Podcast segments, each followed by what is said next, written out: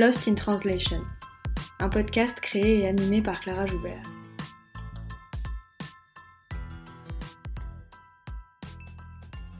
Lost in Translation, c'est un podcast sur la traduction et l'interprétation pour que celles et ceux qui parlent toujours avec les mots des autres puissent s'exprimer avec les leurs. Lost in Translation, c'est un film de Sofia Coppola, sorti en 2003, dans lequel deux personnages, interprétés par Bill Murray et Scarlett Johansson, sont perdus à Tokyo au milieu d'une culture qu'ils ne comprennent pas. C'est un film sur le désarroi, sur le malaise. Le déphasage des personnages est à la fois spatio-temporel, culturel et linguistique. Lost in Translation, c'est aussi une expression anglophone qui dit les écueils de la traduction en désignant ce qui y disparaît. Des mots, des phrases qui perdent de leur subtilité ou de leur signification quand ils sont traduits d'une langue à l'autre. On parle effectivement beaucoup de la traduction pour en pointer les faiblesses, les difficultés et les ratés. Une traduction est toujours conçue comme moins bonne que l'original. Elle ne peut être autre chose qu'une pâle copie, une reproduction au rabais, quand elle ne trahit pas tout simplement le texte. On considère que l'interprète doit s'effacer à tout prix et donner l'illusion de la transparence et de la neutralité. Ici, dans Lost in Translation, j'invite des interprètes, des traducteurs, des traductrices, mais aussi des chercheurs et des chercheuses dans ce domaine, pour parler de leur métier, de ses enjeux, mais aussi de leur rapport à la langue et au langage, et pour en finir avec cette invisibilité. Je reçois aujourd'hui Anthony, auteur de sous-titres et de doublage dans le domaine de l'audiovisuel. Bonjour Anthony. Bonjour. Est-ce que tu peux commencer par nous, nous, parler un peu de toi, de ce qui a suscité ta vocation et comment tu en es arrivé là? Alors, comment j'en suis arrivé là? Euh, Grande question, je sais pas. Je me dis que, en fait, euh, rétrospectivement, je crois que j'ai toujours voulu faire ça. Parce que dès le lycée, ouais, j'ai su que les langues, c'était ça. Enfin, même avant, dès le CM2, quand j'ai découvert l'anglais, j'ai tout de suite été bon et je me suis dit, euh, c'est cool. Euh, du coup, le collège anglais, espagnol, euh, c'est chouette les langues, ça ouvre, ça ouvre les horizons, quoi. Et puis, en fait, ouais, au lycée, j'ai découvert la VOST. Enfin, je me suis d'abord intéressé aux sous-titres parce qu'il y en avait peu à notre époque à la télé. Donc, je me demandais, en fait comment on faisait en fait ces deux, deux lignes de texte euh, en bas de l'image euh, d'un film ou d'une série. Et puis aussi, je m'intéressais aux voix des comédiens français. Donc voilà, tout ça a fait que euh, voilà, les langues, l'audiovisuel en général, tout ça a fait dire que ouais, vers 16 ans, je me suis dit on va s'orienter là. Et je me suis, j'ai essayé de me renseigner avec le peu d'informations qu'on avait à l'époque. Et voilà, j'ai orienté un peu après ma, ma scolarité euh, dans cette voie-là. Donc euh, j'ai un parcours, un parcours d'angliciste euh, lambda. J'ai fait un bac littéraire, une prépa littéraire, ensuite une fac d'anglais à l'LCE, jusqu'au master de recherche en anglais. et ensuite un master pro de traduction audiovisuelle, où voilà, là on se concentrait vraiment sur le cœur du, du, du métier. mais j'avais toujours essayé d'intégrer en fait un peu d'audiovisuel dans ma scolarité, ou en tout cas dans mon mémoire recherche, par exemple, en LCE, j'avais déjà essayé d'intégrer un peu, euh, euh, parce que j'ai travaillé sur les adaptations de Tennessee Williams à l'écran, et j'ai déjà, je commençais déjà à regarder euh, le doublage et le sous-titrage en version française et un peu en version espagnole aussi, puisque c'était une langue, ma, ma, LV2. Donc en fait, voilà, c'est un peu tout ça, voilà, les langues et l'audiovisuel, et voilà, je suis allé jusqu'au M2, et ensuite j'ai commencé à travailler tout de suite. Alors comment ça se déroule justement l'écriture de, sous-titres, de doublage? Est-ce qu'il y a des, contraintes techniques spécifiques pour euh, chacune de ces activités? Alors ouais, il y a beaucoup de contraintes. C'est la...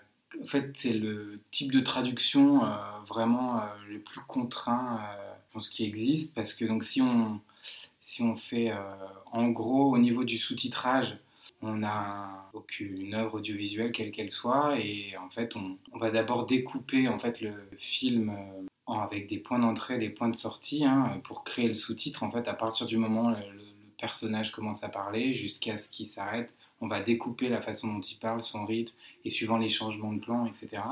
Et donc on se trouve avec un, une case, un sous-titre, en fait, qui va durer peut-être 3-4 secondes. Et en fait, ce temps d'affichage du sous-titre va nous donner euh, le nombre de caractères auxquels on aura droit pour la lisibilité, en fait, du spectateur puisqu'on considère qu'on lit 15 euh, caractères par seconde. Donc 15 caractères par seconde, ça veut dire 30 caractères par, euh, sur 2 secondes. Si le sous-titre il fait 3 secondes, c'est 45 caractères. Et donc voilà, 45 caractères, il faut pouvoir dire ce qui est dit. il faut pouvoir tirer l'essentiel de ce qui est dit à tel moment. Donc c'est une vraie contrainte de, de temps en fait. C'est vraiment aller à l'essentiel du message. Il faut trouver, quelles informations on va donner en priorité, lesquelles on va laisser tomber. Vraiment donner l'information principale tout en respectant le style, effectivement, les registres de langue. mais donc ça fait une, traduction très contrainte par le, temps d'affichage du sous-titre puisqu'il faut qu'il y ait un confort de lecture pour le spectateur qui passe pas son temps à lire en fait un film et qui profite de l'image en fait parce qu'il faut un sous-titre ça reste une pollution visuelle entre guillemets puisqu'en fait notre œil il est instinctivement euh, attiré vers le bas de l'écran quand en fait le sous-titre il, apparaît et disparaît donc il faut en fait euh, voilà que, le spectateur ait le temps de lire et de remonter à l'image et de regarder l'image, de regarder et de suivre le film en fait, plutôt que de se concentrer à, le lire. Donc c'est pour ça qu'on il y, y, a un effort de synthèse de l'information de ce qui est dit, à l'inverse du doublage, où là le doublage, on va effacer l'original, parce que alors la contrainte du sous-titrage aussi, c'est qu'en fait le spectateur a aussi accès à la VO, il entend effectivement l'original, donc en fait c'est toujours un peu une espèce de traduction sous surveillance en fait, puisque si on considère que certaines personnes qui regardent de la VOST vont comprendre en fait euh, à des degrés divers euh, la langue du film, il faut faire attention à, à pas trop s'éloigner peut-être, parce qu'en fait on se dit si on s'éloigne trop, il va, le spectateur entend ça et il va lire un truc qui est peut-être euh, à milieu, qui est peut-être une très bonne traduction, mais qui est peut-être trop peut-être trop éloigné. Donc il faut faire attention à ça. Donc ça c'est une contrainte aussi. Euh. Alors que le doublage, du coup, le doublage on efface la VO puisqu'on recrée les dialogues en français et donc on recrée une bande son avec les dialogues français.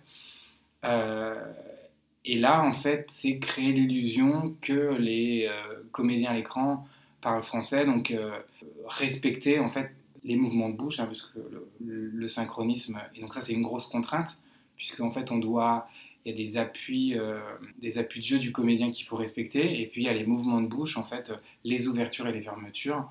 Autant que faire se peut, il faut essayer de respecter un maximum euh, tout ça pour créer l'illusion, pour donner euh, l'impression que bah, le film a été joué en français, même si on, personne n'est dupe, mais c'est créer l'illusion la plus parfaite possible. Et donc ça, c'est une grosse contrainte, puisque en fait, si on a de l'anglais, bah, l'anglais, et on sait qu'il est plus synthétique par exemple que le français.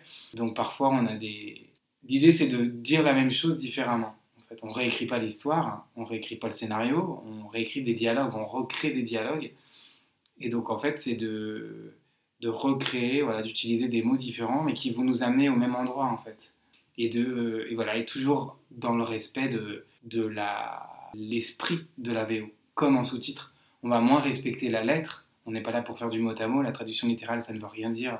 Quand on, fait, quand on traduit un livre, on ne fait pas de la traduction littérale non plus. On fait de la traduction et la traduction, c'est pas prendre un mot dans une langue, ouvrir un dictionnaire qui va dire le chemin direct, ce mot-là dans la langue d'arrivée, ça veut dire ça. Non, en fait, un mot, il a une, il va changer de sens ou en tout cas, il va prendre une, il va être différent suivant le contexte et puis suivant la personne qui le prononce en fait. Euh. Et donc tout ça, c'est des contraintes en fait auxquelles il va, faire, va falloir, euh, faut composer avec toutes ces, ces, contraintes pour essayer de rendre justice à, l'œuvre puisque notre travail, que ce soit en sous-titrage ou en doublage, c'est de euh, donner accès aux spectateurs francophones cette œuvre qui est à la base étrangère. Et est-ce que justement, en voulant donner accès, tu essayes d'adapter un peu hein, le film, quand tu écris les, sous-titrages ou les doublages, est-ce que tu essaies d'adapter le film ou la série au public pour lequel tu traduis, ou est-ce que au contraire tu essayes de coller à la réalité culturelle de départ? Comment est-ce que tu navigues entre ces deux rives? Bah, En fait, effectivement, c'est moi je considère toujours qu'on est un peu un équilibriste et qu'on est euh, toujours aménagé la chair et le chou, parce que euh, il faut garder euh, l'essence de l'étrangeté quand même. Il faut on sait que c'est un film américain ou coréen ou, que sais-je, mais il faut le rendre en français, il faut le rendre accessible, c'est-à-dire qu'il faut tendre la perche en fait.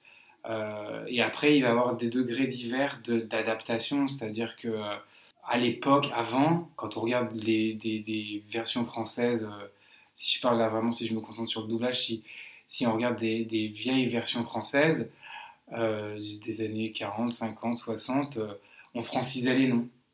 En Michael, ça devenait Michel. Euh, Halloween, c'était la Toussaint parce qu'on connaissait pas Halloween. C'était pas de notre culture en fait. Maintenant que euh, la, culture américaine, elle s'est elle s'est répandue et qu'elle est connue en fait au moins dans, dans, dans, le monde occidental et même ailleurs. Mais nous, il y a des choses qu'on va plus traduire. Halloween, ça va être Halloween. On peut se poser la question maintenant, les baby showers, est-ce qu'une baby shower dans les magazines féminins ou dans les trucs de à la télé, les magazines qui parlent de baby shower, maintenant c'est un mot qu'on entend de plus en plus. Est-ce que en fait euh, c'est quelque chose qu'on va garder dans un doublage ou est-ce qu'on va essayer de trouver une pirouette un peu pour dire un peu la même chose parce que c'est choses qu'on n'a pas forcément chez nous?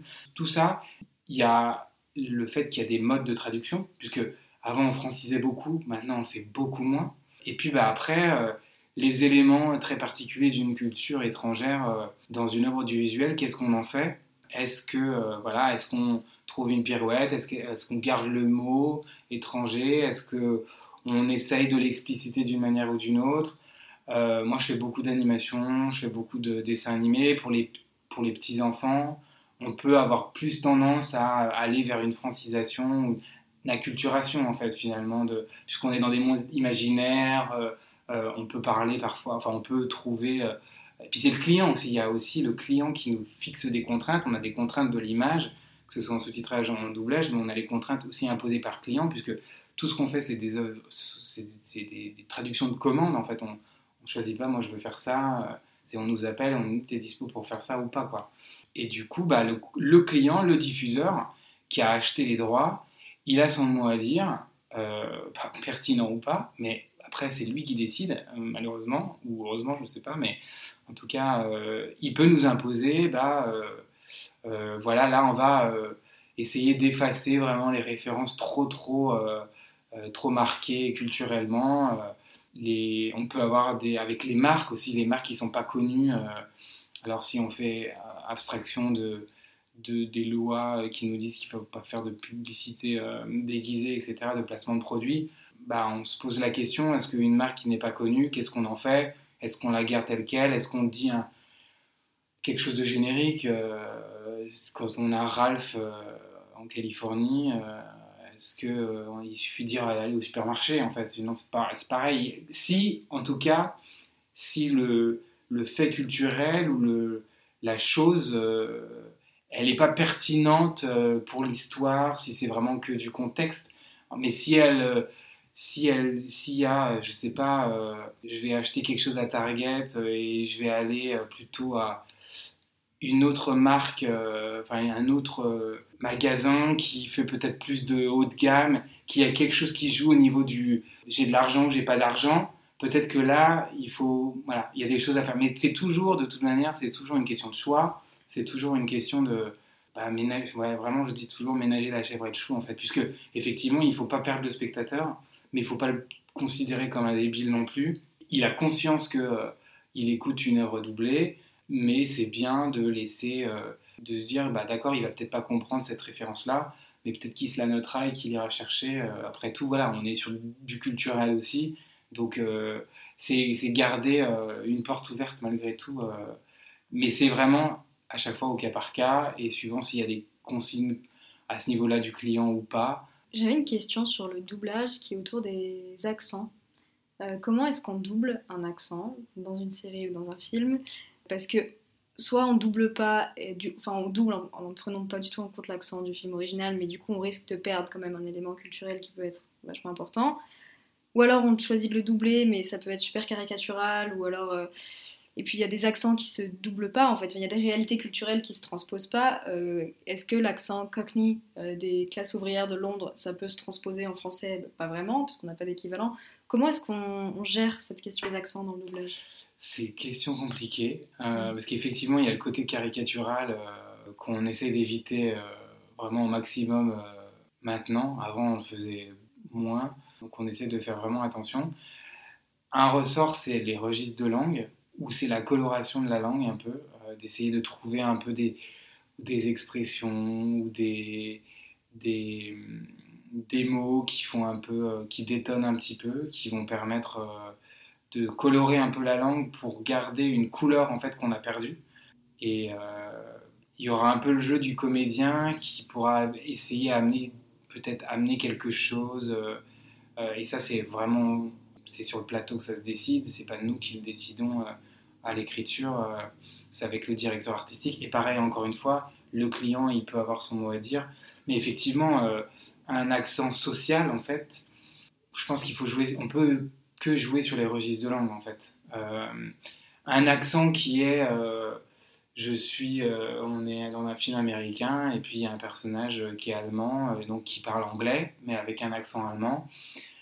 Là, il y aura le choix. Est-ce que effectivement on garde un accent allemand sans tomber dans la caricature en français, ou alors, pareil, euh, est-ce qu'il y a des fautes de grammaire dans l'original? Est-ce qu'on fait pareil? C'est toujours très très compliqué à gérer ce genre de, questions parce que euh, voilà, les ressorts ne pourront pas être les mêmes. Et en sous-titrage, euh, même si le, spectateur a, accès à l'accent, il peut entendre l'accent dans les langues qu'il connaît quand même, parce que euh, quand on regarde un film coréen, si on ne maîtrise pas le coréen, moi je ne connais pas du tout, mais ils ont sans doute des accents différents aussi qui veulent dire des choses ça, comment en fait on y a accès si on ne connaît pas du tout Quand on regarde euh, des films euh, anglophones et qu'on euh, qu'on a une bonne maîtrise de la langue, on peut capter différents accents, mais c'est pareil pour toutes les langues. En fait, il faut quand même déjà avoir un minimum de bagage culturel pour l'entendre et une oreille. En fait, les accents, c'est vraiment toujours, c'est un peu, c'est toujours casse-gueule. je me souviens, moi, j'avais fait un, un, dessin animé, donc des personnages, ça s'appelait Zafari, très beau petit dessin animé. Euh, c'était des animaux croisés, euh, donc un, éléphant croisé avec un zèbre, donc c'est un éléphant avec des, des rayures de zèbre, voilà. Et ils avaient tous dans la VO en anglais, ils avaient tous un, un accent. Il y avait un accent d'Afrique du Sud, il y avait un accent du Bayou, de Louisiane, il y avait un personnage qui était d'ailleurs euh, française, donc elle avait un accent français et quelques mots français dans les dialogues. Il y avait de l'anglais australien. Et nous, on s'est retrouvés à faire ça. Qu'est-ce qu'on fait en fait? On est dans un monde imaginaire. Là, l'accent, c'est simplement une couleur en fait. Il a été, alors en plus, c'était euh, le doublage, il était euh, coproduit par euh, le Canada. Et donc en fait, il avait été décidé que de toute manière, il n'y aurait pas d'accent. Il y aurait simplement le, personnage qui est français dans la version originale. Il, il devenait italien dans, notre version, dans la version française. Donc on a eu un petit accent italien avec quelques petits mots. et après, bah, du coup, il n'y avait plus de, y avait plus de différence puisque c'était après que des comédiens français parisiens. Nous, le parti pris qu'on a voulu prendre avec euh, ma co-autrice euh, Valérie, c'était d'essayer de caractériser les personnages avec un peu une langue différente. Et typiquement, moi, je me souviens qu'on voulait faire euh, celui qui avait l'accent du Bayou de Louisiane, on voulait lui faire parler, lui mettre mon petit lascar, enfin des mots qui, qui fassent un peu enfin qui donne une autre couleur quoi sans trop la voilà sans trop marquer euh, euh, sans trop le marquer mais d'utiliser quelques mots euh, parfois un petit peu bah, qui changeaient quoi donc de varier un peu le registre de varier un peu les couleurs et ça ça nous a été retoqué parce qu'en fait au Canada bah, ça c'est des le Lascar ou tout ça, ça leur parle pas. Donc en fait, comme c'était là pour le coup, on a été un peu contraint par le client. Donc en fait, on n'a pas fait, c'était un peu euh, c'était un peu décevant parce que nous au, niveau de l'écriture on pouvait essayer de s'amuser à chercher des, des choses. Après euh, il y avait euh, à essayer peut-être au niveau vocal de prendre des comédiens avec des voix qui pouvaient être intéressantes. Et, mais ça c'est pas notre travail et ça dépend pas du tout de nous. Nous on peut jouer vraiment qu'avec la langue. Donc c'est jouer avec le lexique c'est jouer avec les registres. Et voilà et après moi je me souviens d'un une bonne pirouette. Euh, c'était une petite série américaine, euh, Panam, qui s'appelait euh, sur l'histoire de, de la panaméricaine, la compagnie aérienne. À un moment, ils doivent s'arrêter à Haïti, et en fait, il y a du français, puisque Haïti parle français, et donc les Américains, ils parlent en français, et nous, moi, c'est pas moi qui ai travaillé dessus, je, ne travaillais pas à l'époque, mais euh, je me souviens que j'avais trouvé ça super intéressant ce qu'ils avaient fait, c'est que en VO, du coup, c'est de l'anglais et il y avait du français qui arrivait, sauf qu'il y a une des, une des hôtesses de l'air qui, en fait, elle est française dans, le, dans la série. Et euh, la pirouette qu'ils ont trouvée, c'est qu'ils ont pris du créole pour garder l'étrangeté. On est à Haïti, ils ont fait du j'imagine, du créole haïtien, euh, pour garder le même. Euh, parce que sinon, on était battus, là, pour le coup, avoir du français sur du français, on se comprend pas. Là, ça, c'est un autre cas de figure casse-tête euh, quand on a des personnages français ou, des rapports à la France quand on est en doublage, puisque du coup, il y a une uniformisation à la base avec le doublage, et du coup, ça c'est un autre casse-tête. Mais vraiment, on joue sur le. Notre seule marge de manœuvre, c'est vraiment jouer avec le lexique, avec les registres de langue, et, et après voir effectivement si de temps en temps il si on garde un accent. et euh, ça, c'est vrai que ça se fait de, de moins en moins, on évite. Euh, si, dans le dessin animé on peut, parce que ça peut être un peu plus caricatural, mais sur du, du, live, en fait, euh, c'est un peu moins, c'est toujours plus, plus délicat, et c'est souvent le client de toute manière qui décide ce genre de choses, si on va mettre un accent ou pas. Ça t'est déjà arrivé d'avoir du français dans un film en VO et du coup dans le doublage de te retrouver coincé? Il y a plein d'exemples comme ça. Est-ce que moi j'en ai eu? Euh, Il me semble pas. Mais c'est un autre casse-tête, ce que mm. je disais effectivement. Euh, soit on va changer de langue, souvent on prend une langue latine, euh, parce que ça peut nous arranger au niveau de la synchro, donc de l'italien, et puis parce que c'est des langues qu'on connaît, que les Français connaissent aussi donc prendre de l'italien ou de l'espagnol. Après, c'est le contexte qui dira. Euh, le pire aussi, c'est effectivement euh, quand en plus il y a une situation de traduction ou d'interprétariat, c'est-à-dire que c'est un étranger où on va demander à euh, est-ce que tu peux me traduire ce qu'il est en train de dire Ou là, je sais, j'ai pas regardé donc je peux pas vraiment juger, mais Emily in Paris, la série qui se passe à Paris avec des Américains, où il paraît que le doublage, il y a eu un doublage français et du coup ils ont ils ont pris un accent à couper au couteau. Euh, je ne sais pas ce que ça donne. Je pense que ça a dû être un casse-tête à écrire, parce que là, du coup, on est obligé de changer certaines situations. Et c'est là où il y a peut-être aussi une limite au doublage, c'est qu'il y a peut-être certaines œuvres où il ne faudrait pas s'embêter à les, les, doubler en fait. Et on en fait une version sous-titrée simplement, et on la double pas parce que vraiment le quand c'est quand c'est multilingue ou quand il y a du français quand les langues, elles ont des...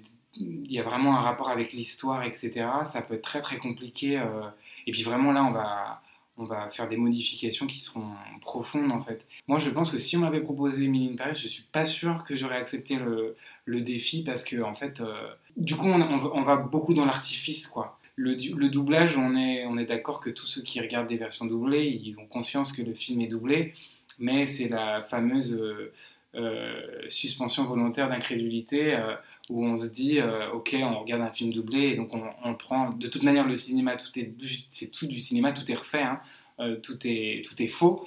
Le doublage c'est simplement un artifice de plus.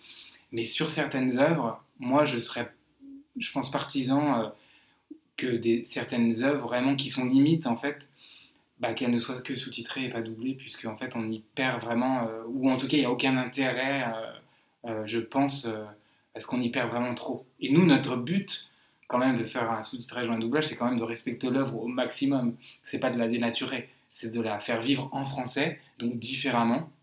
Euh, mais c'est pas de la dénaturer. Et il y a des moments euh, où il y a sur certains. Voilà, il y en a peut-être certaines qui vont vraiment être trop dénaturées par le processus parce qu'il y a une limite en fait au processus. Quoi.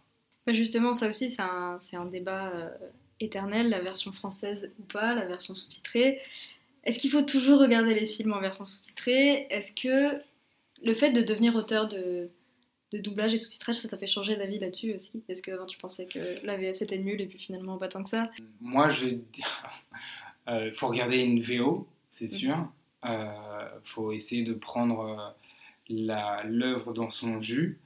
Après, moi je peux regarder une VO anglophone hispanophone sans être trop perdu. Et encore, en fait, euh, euh, on a beau avoir fait des études de langue, euh, la culture, en fait, ça, ça prend à vie, en fait.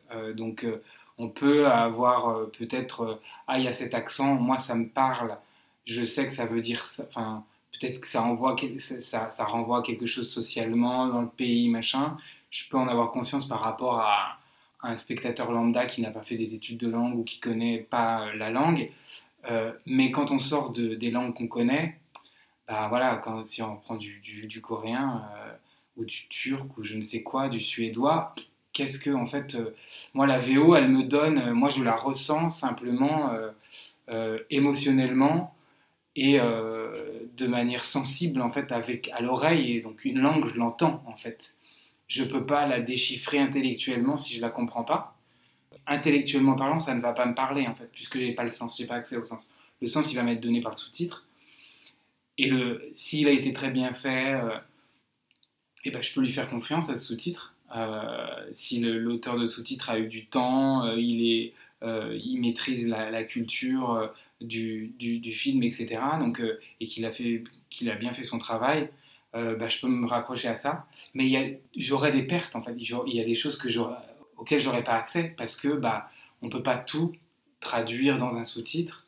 on peut donner des pistes, etc. Mais il manquera quelque chose. Et en doublage, ce sera pareil. J'aurais pas accès à la VO. Donc, euh, moi, je suis, voilà, je suis partisan de la VO. Après, le débat VOVF, pour moi, il n'a pas de sens, puisqu'on a accès maintenant, euh, depuis euh, la VM, la version multilingue, on pouvait changer sur son téléviseur.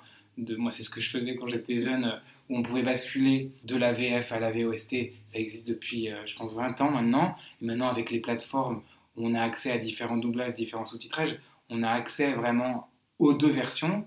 Après, là où peut-être qu'il faudrait euh, harmoniser un peu les choses, c'est qu'il y ait des cinémas en province qui diffusent plus de VOST, et peut-être qu'à Paris ou dans les grosses villes, euh, un peu plus de VF aussi, parce que c'est parfois difficile d'aller voir euh, une VF à Paris. moi, j'avais fait un film, j'ai dû aller à l'autre bout de Paris pour, avoir le, pour le voir en, VF, parce que sinon c'était proposé qu'en VOST, mais du coup, en, en, province, de laisser plus le choix aussi à la VOST. Mais après, c'est deux choses c'est deux versions différentes en fait. On a la version originale qu'on va comprendre, saisir selon son degré d'affinité, de connaissance de la langue dans laquelle le film a été tourné. Et puis après, bah, la version française, c'est une recréation dans notre culture, dans notre langue.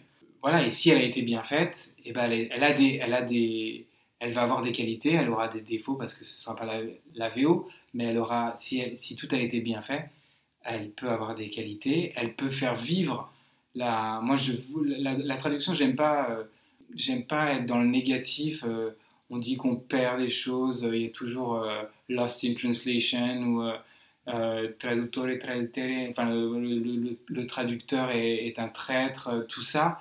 Moi, j'aime bien voir la, la, traduction qui fait vivre en fait une œuvre. C'est pour ça qu'aussi on retraduit, on retraduit les livres, la traduction, il y a des modes de traduction. La traduction, elle s'inscrit dans une euh, temporalité, à un instant T. La traduction, nous, on est des auteurs, on a un statut d'auteur comme les traducteurs littéraires, parce qu'on est des individualités où on met notre patte, où on met notre sensibilité, où on crée quelque chose à partir de nous. Donc en fait, on donne le même film à euh, trois auteurs de VF différents, et ben on va avoir trois versions françaises différentes. On va avoir la même histoire, etc. Mais il y aura des mots différents, il y aura des, des solutions qui auront été trouvées sur des problèmes qui, qui, seront différentes, il y aura des créations différentes et donc en fait qui, peuvent être tracées consciemment ou inconsciemment à euh, la sensibilité, puisque moi quand on me confie un projet, moi je le regarde avec ma sensibilité, je le comprends avec ma sensibilité d'être humain, avec mon histoire, avec tout ce que je suis, et ma traduction, elle va porter ça en fait, et elle s'inscrira à un instant T euh, en 2022 et euh, si on regarde ma VF en 2222, et eh bah, elle sera très vieille, il faudra peut-être la refaire. Et, et, ça vit comme ça, en fait. La, traduction, c'est jamais figé. Et c'est ça qui est beau, en fait, puisque on a toujours, c'est comme quand on lit un livre qu'on a découvert à, je sais pas, à 15 ans, et quand on en lit à 75 ans, on n'a pas du tout le même ressenti parce qu'on n'est plus la même personne. Donc tout ça, c'est c'est toujours fluide en fait. Il y a toujours une fluidité. Et, moi j'aime bien dire que euh, on peut dire que le, si on prend la VO, c'est la goutte une goutte d'eau et que la traduction c'est un peu le soleil. Les rayons solaires par réfraction qui passent dans la goutte d'eau, ça fait un arc-en-ciel en fait. Et ça fait foisonner en fait le, le, tout ce que porte la VO. Bah, ça le rechante, ça le, ça, ça, résonne ailleurs dans notre culture en français à un instant T, puisque en fait, si on devait, euh, quand on refait euh, les vieux sous-titrages des vieux films, on n'actualise pas la langue, on actualise le fait qu'avant, euh, il y a plein de choses qu'on traduisait pas ou qu'on traduisait beaucoup trop. Quand on refait un doublage, moi je suis un peu contre. Pour moi, une VO, elle peut vieillir, puisque elle est inscrite aussi dans un, dans, à un instant T. Et nous, on, parfois, parce qu'on nous, on nous demande parfois de ne pas être trop actuel quand on fait, par exemple, quand on a des jeunes. Typiquement, l'argot qui change du jour au lendemain. Euh, euh, est-ce qu'on dit c'est frais maintenant? Je sais pas. Enfin, il y a plein de choses. En fait, la langue, elle évolue tellement. Mais on, et on va nous demander attention de pas trop. Enfin, peut-être qu'il faudrait pas trop utiliser des mots trop actuels parce que ça va être daté. Bah, en fait, ouais, mais la VO aussi, elle va être datée. Donc autant euh, l'inscrire dans cet espace-temps. enfin, en tout cas, ça c'est mon point de vue. Moi, je cherche pas à, trop surplomber avec une langue qui va être. quand on doit, par exemple, et, pareil, à une langue un peu trop insipide, sans saveur ou trop générale, trop le français international où on peut pas, par exemple, parce que ça va être diffusé au Québec ou en Belgique ou je sais pas, eux, il y a des, ils ont pas nos expressions à nous, ils vont pas les comprendre, machin. Mais moi, j'écris pas. Je me pose la question, effectivement, je me dis, parce que j'écris pas pour moi, j'écris pour le public en fait. Mais je me dis, je vais pas, en fait, euh, j'ai une super expression française là euh, que je trouve géniale à ce moment-là. Si elle n'est pas utilisée, euh, je sais pas moi, en Afrique francophone, je vais pas me l'interdire parce que en fait, je vais me dire, il y a une partie de la francophonie qui va pas comprendre. Moi, je le fais avec mon français à moi, en fait, qui est un français de France, qui est euh, mélangé avec euh, sans doute un peu du lyonnais euh, et de, des choses qu'on prend et, la langue évolue, en fait. et je trouve ça intéressant, en fait, puisque en fait, c'est des, c'est à chaque fois des individualités, des choses vraiment qui. La traduction, pour moi, c'est quelque chose de jamais figé. elle se fige à un instant, mais on va la, on va, on va, on va la refaire après. On retraduit Shakespeare des années, des siècles après sa mort. Euh, il y a toujours des et on y découvre toujours des choses en fait. C'est ça la beauté de la traduction en fait. C'est pour ça qu'en fait la est-ce que la, la, VO enfin le débat VO VF en fait euh, déjà si les deux traducteurs que ce soit pour le sous-titrage ou le doublage ils ont fait leur travail euh, du mieux qu'ils ont pu et que les comédiens en VF ils ont eu du temps pour travailler fignoler leur leur rôle aussi qu'ils ont, voilà, ont retranscrit le jeu étranger d'un, des comédiens étrangers, bah c'est voilà, il n'y a pas besoin de les comparer en fait, parce que euh, euh, c'est pertinent pour nous quand on est professionnel, parce que c'est intéressant de voir les choix qui ont été faits. Mais en fait, à partir du moment où on change la langue, bah, on change l'œuvre d'une certaine manière. Donc on n'aura pas la même musique, on n'aura pas pour moi, le débat, il n'a pas lieu d'être parce que de toute manière, on a accès aux deux et parce que c'est deux choses différentes. Et il y a du bien, quand c'est bien fait, hein, évidemment, il y a du bien partout, en fait. Et euh, chacun euh, peut. Il y a des, histoires de confort, il y a des histoires de. Il y a beaucoup de choses, en fait. Mais effectivement, quand on regarde une VOST et quand on regarde une VF, et eh ben on regarde pas. Et quand on regarde une VO sans sous-titres, on regarde pas forcément la même œuvre d'une certaine manière. C'est une œuvre un tout petit peu différente quand ça a été bien fait, encore une fois. Oui, justement, pour euh, bien faire son travail, il faut avoir des, conditions de travail euh, à peu près correctes. Est-ce que euh, l'explosion des plateformes de streaming, du téléchargement illégal, tout ça, tous ces grands bouleversements des dernières années, ça a changé ton métier et les conditions dans lesquelles tu peux le faire? Alors moi, je travaille depuis 13 ans, ça va faire ouais, 13 ans en août là les plateformes euh, ont apporté du volume et des, conditions de travail qui sont parfois, en fait, euh, c'est qu'on a moins de temps. En fait, et ça, c'est un gros problème parce qu'on fait de l'artistique, donc on a besoin du temps. Euh, on a besoin de temps. on a une œuvre qui a, qui a été faite, les gens y ont mis de l'argent et du temps. Et nous, à la fin, comme on arrive en bout de chaîne, on a tout ce travail-là qui a été fait en amont. Et notre but, encore une fois, c'est de l'abîmer le moins possible. Pour ça, il faut avoir du temps. Et c'est ce qu'on a de moins en moins. Donc c'est surtout ça qui est problématique, en fait, c'est que on nous laisse pas le temps de, de travailler correctement. On nous laisse pas le temps. On a besoin de réfléchir. Hein. Notre cerveau, c'est pas une machine, puisqu'une machine ne peut pas faire notre travail. Mais euh, notre, machine, notre, machine, notre cerveau à nous, il a besoin de se reposer pour pouvoir être créatif. Il a besoin de, voir autre chose, d'aller ailleurs et de se reposer. Euh, et donc ça, ça demande aussi du temps, ça doit faire partie du temps de travail en fait, de pouvoir laisser reposer pour y revenir.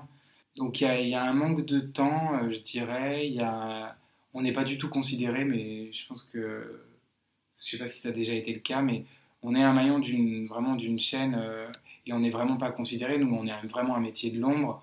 Quand on est en doublage, moi, à chaque fois, on me demande quelle voix je fais parce qu'on on pense tout de suite au comédien, mm. on pense pas à celui qui fait parler le comédien, puisque s'il n'y a pas de texte, il n'y a pas de comédien en fait. Euh, euh, mais euh, donc on est un peu l'ombre de l'ombre. Ça c'est pas grave, mais il faut un minimum de reconnaissance et la reconnaissance c'est quand le travail est bien fait, bah, de nous le dire, ça peut être bien, et surtout de nous donner les bons, les bonnes conditions de travail en fait, puisque encore une fois on n'est pas des machines, on ne fait pas de la traduction mot à mot on, crée, on recrée quelque chose. Donc, euh, et on, a du, nous, on a du respect pour l'œuvre, on a du respect pour le créateur original, on a du respect pour le public, en fait. Et tout ça, pour bien faire notre travail, voilà, le, temps. Euh, ce qu'il y a eu aussi, c'est que. Alors, ça, c'est surtout valable pour le sous-titrage, le, le fan-subbing, le sous-titrage sauvage, qui est une pratique illégale, qui nous a pas euh, pris de travail, en fait. Mais ça, ça déprécie la valeur de notre travail puisque ça fait, ça donne l'illusion qu'en fait tout le monde peut faire en fait des sous-titres, euh, ce qui n'est pas du tout le cas. Euh, c'est en fait il y a une perte. En fait, moi je trouve qu'il y a simplement une perte de valeur de notre travail. En fait, on est considéré par personne, même dans la chaîne en fait, dans la chaîne de doublage, de sous-titrage, les clients ou les diffuseurs. Euh, il y en a beaucoup qui, en fait, on sent que s'ils nous donnent pas les bonnes conditions de travail, c'est qu'ils s'en foutent en fait. Et du coup, il y a une, il y a une valeur qui n'est pas reconnue, alors qu'en fait, euh, s'il n'y avait pas de sous-titrage et de doublage, les œuvres étrangères, elles ne euh, seraient pas distribuées et elles ne pourraient pas euh, connaître du succès hors de leurs frontières linguistiques. Donc en fait, notre, notre rôle de passeur culturel, il est capital en fait, mais il n'est pas considéré. Donc nous, on se bat pour essayer de redonner de la valeur à... Enfin, de, de, de, faire prendre conscience de la valeur de notre travail et même au grand public, puisque le grand public n'a pas du tout conscience euh, euh, de ça, comme quand euh, Netflix, il y a quelques années, ils, arrivaient en France, ils se sont dit on va ouvrir une plateforme, vous voulez traduire des séries depuis votre canapé et gagner des sous en, voilà, en regardant la télé, quoi, et où on a eu des gens qui sont, qui, sont venus s'inscrire sur cette plateforme, qui a fermé depuis, puisque ça n'a pas marché, hein.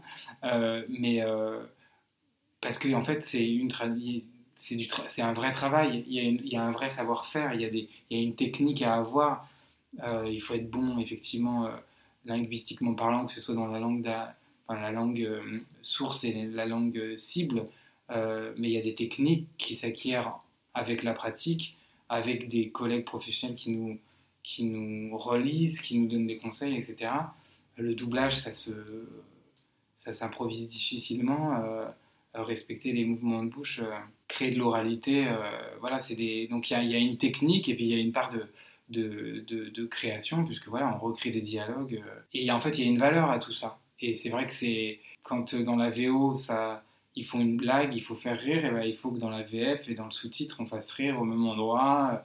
Et donc, en fait, il faut recréer quelque chose. Et ça, ça c'est pas, avec une traduction automatique qu'on y arrivera. Ou, et en fait, il y a une perte de valeur. En fait, les gens n'ont pas conscience que euh, traduire, en fait, c'est pas parce qu'on parle une langue qu'on peut traduire. C'est un vrai travail. Il y a une vraie, il y a du temps passé euh, dessus. Il y a s'approprier une œuvre en fait et, voir comment la rendre du mieux possible via des sous-titres ou via des, dialogues français euh, doublés. Puisque pareil, notre une autre contrainte, si on revient à ce qu'on disait un peu au début, c'est que le texte de doublage quand on l'écrit, le sous-titre, le texte, il, notre texte, il est tout de suite donné au spectateur. Le spectateur, il y a un accès direct. En doublage, notre texte, il va arriver par l'oreille, puisqu'il va être joué, il va d'abord passer dans la bouche d'un comédien. Et ça, c'est déjà aussi euh, euh, un travail en soi, puisqu'en fait, tout n'est pas jouable. Et tout ça, bah voilà, tout ça, ça, ça a de la valeur et c'est du temps, en fait. Euh, on dit en, doublage qu'on écrit une minute de film, il faut une heure de travail. Donc en 8 heures de travail, euh, on fait 8 minutes d'un film. Parfois on en fait plus quand ça parle moins, quand c'est moins technique, parce que ça peut être très technique. Quand c'est la police, euh, le judiciaire, quand il faut se prendre la tête avec le système judiciaire américain et le système judiciaire français, comment on fait. Et donc en fait, voilà, 45 minutes, il faut avoir une bonne semaine pour le faire pour le laisser reposer, pour se relire, pour se faire relire, pour se dire que. Puis, puis comme tout n'est jamais fini, en plus, moi je sais que je relis jusqu'au dernier moment. Et on va toujours changer un mot parce que ah, aujourd'hui, en fait, c'est comme ça que je le sens. ou je me dis, ah, ou alors, en fait, pendant trois jours, j'ai pas réussi cette réplique. Et puis, bah, en fait, ça y est, j'ai trouvé une solution qui marche euh, parce que j'ai entendu quelqu'un dans la rue ou parce que euh, j'ai rêvé d'une blague ou parce que euh, et tout ça en fait c'est du effectivement c'est du non quantifiable parce que c'est on travaille avec notre tête notre matière grise donc c'est difficilement quantifiable mais ça on a besoin d'un minimum de temps en fait si on veut faire du, bon travail. Et donc ça c'est important et les, les plateformes enfin en tout cas le, la jungle audiovisuelle comme je l'appelle ça déborde un peu de partout je sais pas pourquoi, hein, parce que euh, décaler d'une semaine, d'un mois, la sortie d'une série, qu'est-ce que ça va changer en fait euh, dans une vie euh, Enfin, dans, une. on se dit que voilà, mais parce que voilà, il faut se dépêcher après de sortir en sortie internationale. toutes les, les, les, séries dans toutes les langues au même moment. par rapport au piratage, en fait, ça aussi, ça, ça a pu contribuer le, le fait que, au fait que voilà, pour éviter un, maximum le piratage, on va sortir, on fait des sorties internationales, mais du coup voilà, on met la pression en fait sur euh, ceux qui sont en bout de chaîne. Moi, ça me, ça me fait mal au cœur si euh, euh, j'ai un super programme à, à traduire et qu'on me laisse pas forcément le temps. parce que notre but, encore une fois, je le répète, c'est que nous, on est là pour servir l'œuvre, le créateur original, pour donner au public français une version sous-titrée ou doublée euh, la meilleure qui soit. Et voilà, il faut, il faut du temps, il faut qu'il ait, que, que, ce soit, que le travail soit considéré. C'est quoi ton meilleur souvenir de doublage ou de sous-titrage, l'œuvre pour laquelle tu as pris le plus de plaisir? J'ai mon tout premier doublage, j'ai un petit souvenir ému parce que j'avais fait les 24 épisodes d'un animé, euh, donc c'est moi qui ai tout fait. Parce que d'habitude, sur une série, on peut être deux ou trois, voire plus quand il n'y a pas le temps, mais c'est rare d'être, pour, surtout pour un volume pareil, euh, où il y a 24 épisodes, d'être tout, seul. Donc moi, c'est moi qui ai fait tout de A à Z. Et c'est, j'avais pris beaucoup de plaisir parce que c'était vraiment, euh, c'était très violent et très vulgaire. Et du coup, moi, j'ai sorti des choses, euh, je suis allé chercher loin. Et, et, donc, et puis, c'était mon tout premier doublage. Donc, il y a des erreurs de jeunesse dedans, mais, mais j'avais beaucoup aimé travailler sur la langue, vraiment sortir des expressions, des expressions derrière les fagots, d'aller chercher de la vulgarité très colorée. Euh, donc ça, c'était un travail intéressant. Ça s'appelait comment? Black Lagoon. Il faut pas, faut, faut être euh, majeur pour regarder, parce que c'est un peu violent, un peu vulgaire, etc. Mais ça, c'est un petit, je le considère, c'est mon tout premier bébé en fait, parce que voilà, c'était mon tout premier travail en doublage. Mon vrai coup de cœur.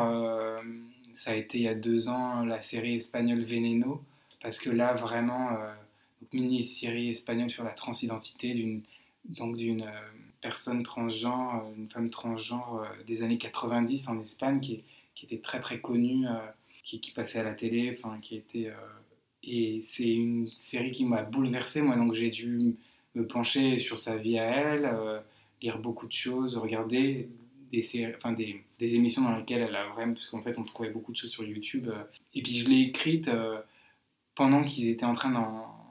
Il y avait, il y avait 8 épisodes, j'en ai, écrit deux, hein, on était quatre sur la série.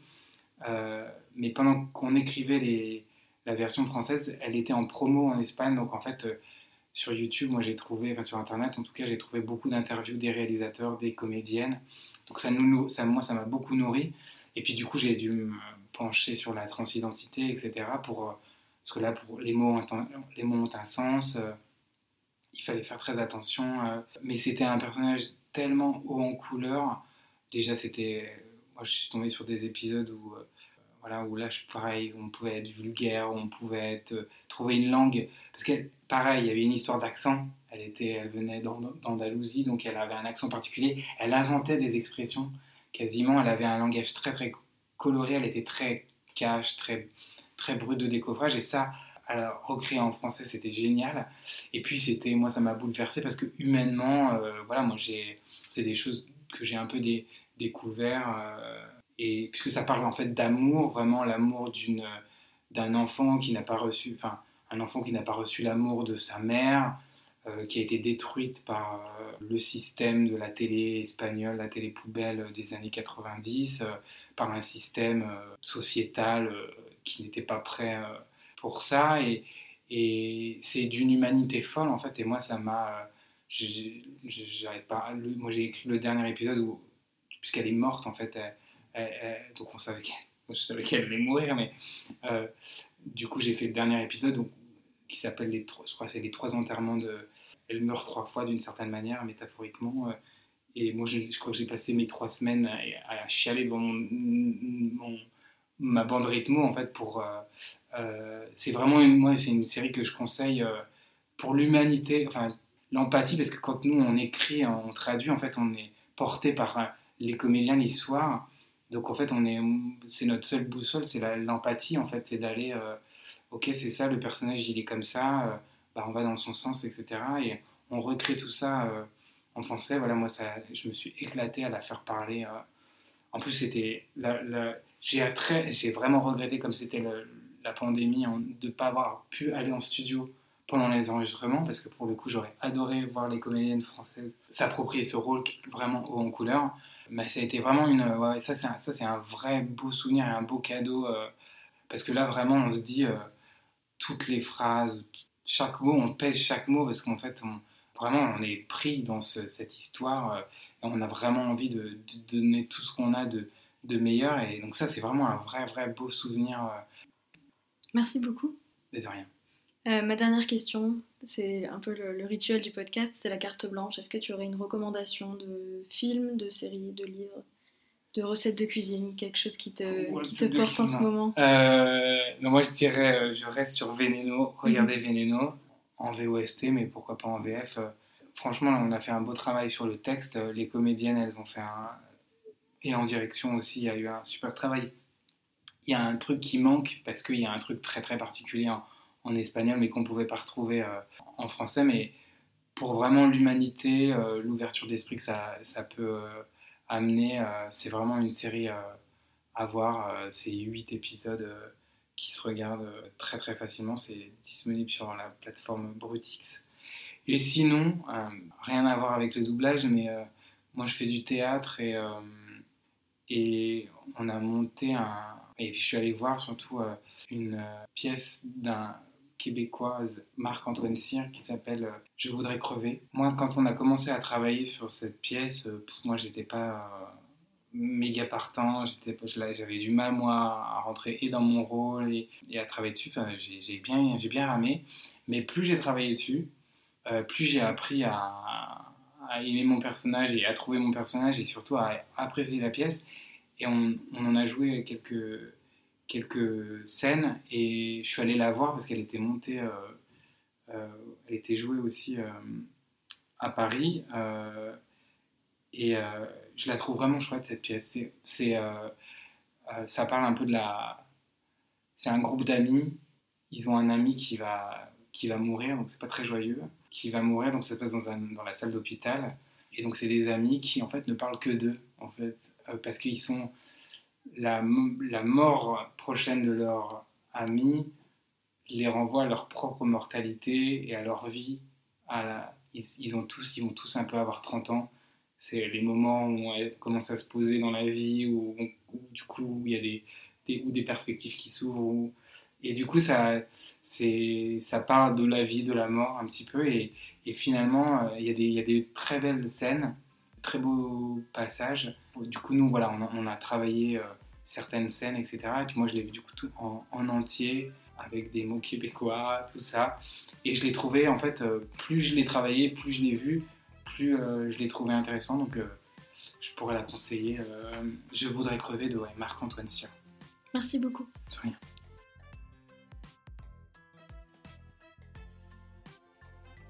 Si vous vous intéressez au métier de la traduction dans le domaine de l'audiovisuel, vous pouvez visiter le site de l'ATAA l'Association des traducteurs adaptateurs de l'audiovisuel, ataa.fr, où vous trouverez notamment dans l'onglet blog des interviews d'auteurs et d'autrices de doublage ou sous-titrage. La suspension volontaire d'incrédulité, aussi appelée suspension consentie de l'incrédulité, que mentionne Anthony, vient de l'expression anglaise willing suspension of disbelief. Il s'agit d'une opération mentale effectuée par le lecteur d'une œuvre de fiction qui accepte le temps de la lecture de mettre de côté son scepticisme, notamment face à des événements peu vraisemblables. Ce concept a été théorisé en 1817 par Samuel Coleridge, écrivain et poète britannique. Veneno est toujours disponible sur la plateforme payante de streaming BrutX. Je voudrais crever n'est plus mise en scène à Paris, mais si la pièce vous intéresse, vous pouvez toujours la lire en format papier. Si vous avez une question, un commentaire ou envie de participer au podcast, n'hésitez pas à m'écrire à lostintranslation.lepodcast.gmail.com. Je lis toujours vos mails avec plaisir et enthousiasme. J'espère que l'épisode vous aura plu, je vous laisse ici et je vous dis à la semaine prochaine pour un nouvel épisode.